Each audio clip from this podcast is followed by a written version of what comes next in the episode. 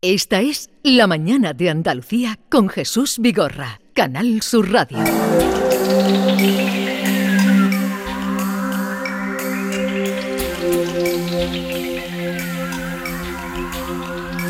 Y como cada jueves recibimos la visita bien acompañado mm, de Diego Geni. Buenos días, Diego. Buenos días, que hoy es el 44 aniversario de mi venida al mundo, que no se le olvide. Ah, felicidades, no lo sabía. Felicidades. Happy birthday to you, querido Diego. gracias, gracias. No, los aparentas, ¿eh? No, bueno, eso gracias por el cumplido, pero no, pero no es verdad.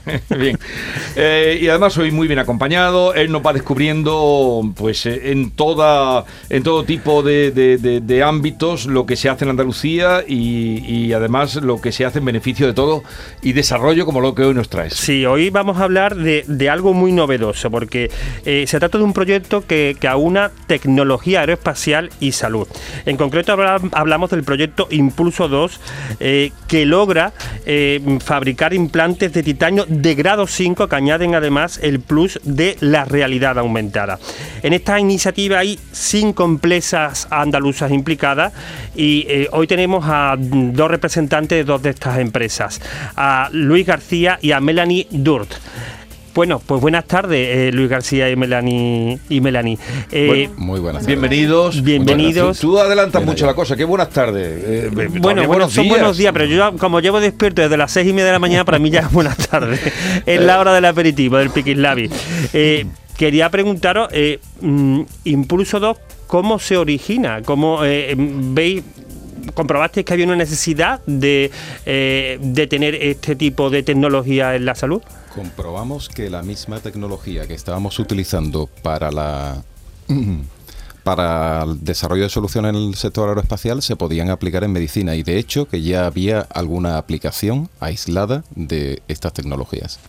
¿Y qué aporta eh, Impulso 2 sobre todo al tema de salud? Bueno, Impulso 2 es un proyecto que, como bien has comentado antes, Diego, pues integra cuatro, cuatro empresas andaluzas, más el, más el centro, la agrupación empresarial, y a un hospital, a un hospital que es el caso de uso. Un proyecto que aplica tres tecnologías para la mejora de la planificación quirúrgica, es decir, el estudio que tiene que hacer el cirujano o la cirujana antes de hacer la, la intervención eh, para permitir un, diseño y fabricación de implantes a medida del paciente y de la patología.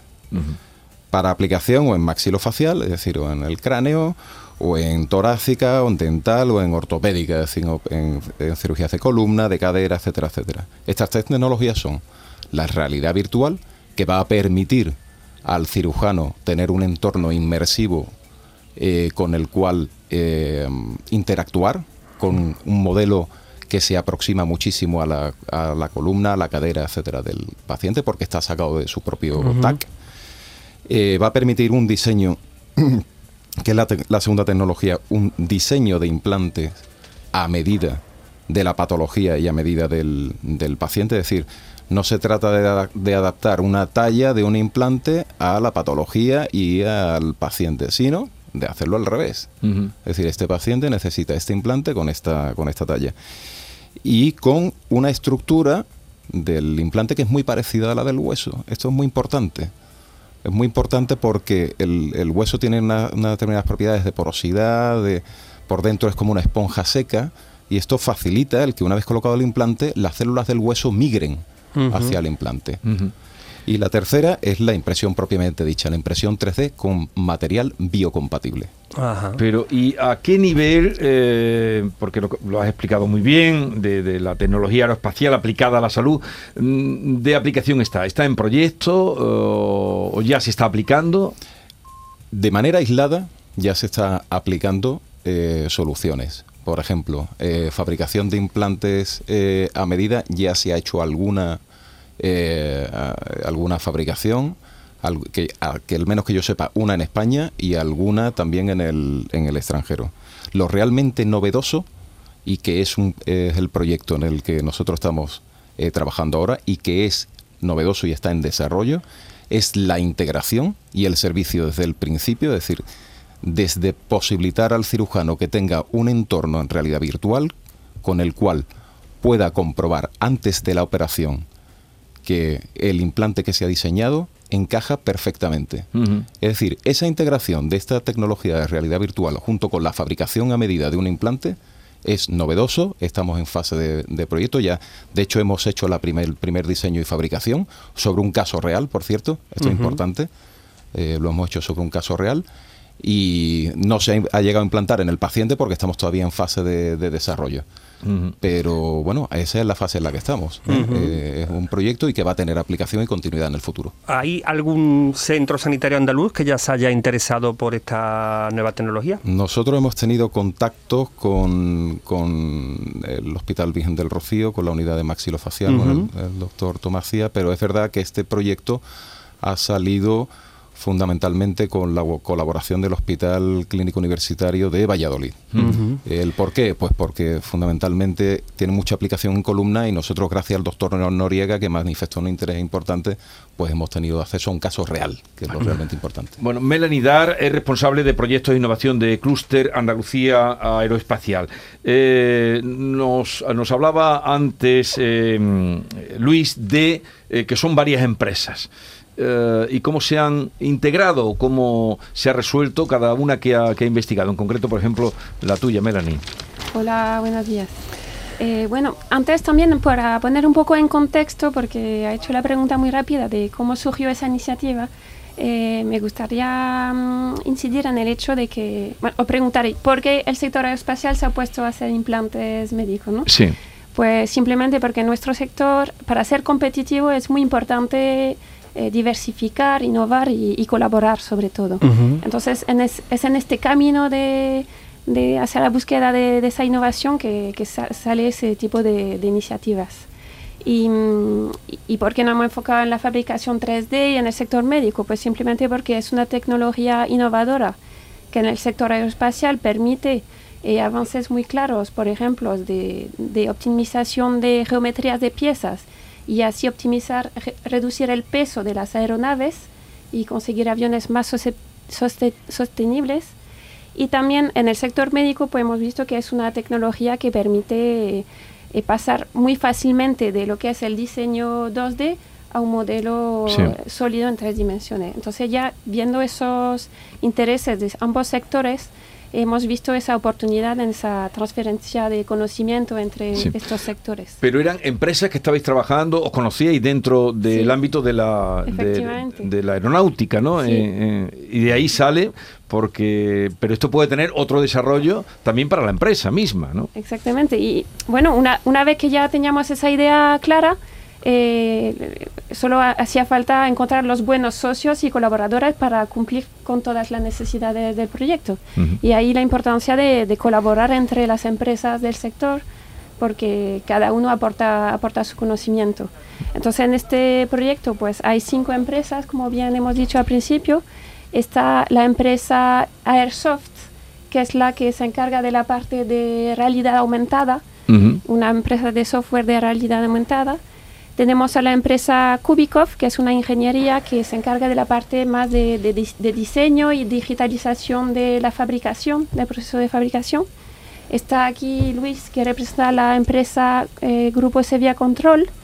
Eh, ellos están encargados de la parte de, de fabricación de los implantes uh -huh, y uh -huh. otra característica. Y tenemos también a la empresa Element Material Technology de Sevilla, que es una empresa de, de, caracterización de materiales. Ellos hacen toda la parte de um, caracterización del implante para, para, su posible uso. Y por último, la, la, asociación que represento, Andalucía Aerospace, somos una asociación de empresas y nosotros nos encargamos de lo que es la gestión común de, de este proyecto, de, de, que todo salga bien y vaya hacia mm, adelante. Pero este proyecto eh, es el primero que hacen conjuntamente estas empresas o habéis acometido ya otros al margen del trabajo en, en, en, en el sector aeroespacial y este, aeronáutico. Este, este impulso 2 se llama Impulso, Impulso 2, sí porque que hubo un Impulso 1. bueno, ti... podría ser, porque aquí en el metro de Sevilla hay, metro línea 3 una sí, y línea 3. Sí, que es verdad. bueno, pues en, en Impulso 1 eh, hicimos una aplicación de estas tecnologías al sector aeroespacial y fue cuando nos dimos cuenta de que, oye, esto también se puede aplicar al médico. Entonces nos conocimos en Impulso 1 y estamos aplicando al sector médico en Impulso 2. A ver, Luis, que yo soy poco iniciado en tecnología, eh, quizá algún oyente también. Básicamente se trata de que previamente se hace un TAC al, al es. paciente y el cirujano, antes de entrar en la operación, con la realidad virtual, supongo que con gafas Con Y aumentada. gafas y aumentada, es. hace como una especie de prueba de si Eso esa es. pieza, ese implante de titanio, le va a ir es. bien. Eso es. Y después ya cuando lo comprueba en esa realidad virtual es cuando ya en otra fase pasa a la operación, ¿no? Exactamente. Y sobre una cosa muy importante, oye, si no hay un encaje perfecto, si no se consigue el grado de corrección que quiere el cirujano, se modifica el modelo, No el hueso. no el hueso. Claro. Con lo cual es mucho menos intrusivo, el daño provocado al paciente en la operación es menor, el tiempo de, de operación es menor, la recuperación es menos dolorosa, eh, tomando menos medicación, es decir, para el paciente al final lo que se trata es de, de ganar calidad de vida. Oye, ¿pensáis que la re- mm, realidad aumentada tendrá gran protagonismo eh, eh, en los temas sanitarios en, a corto o medio plazo? Ya lo está teniendo. Ya lo Ya, está, ya lo está teniendo. Arsoft, que es nuestro uno de nuestros socios, eh, ya tiene un piloto de, de- de plataforma de planificación quirúrgica en, en Salamanca y funcionando. No con el nivel de integración que estamos hablando aquí, pero ya hay ya hay un primer un, prim- un primer piloto, por así decirlo. Sí, lo va a tener.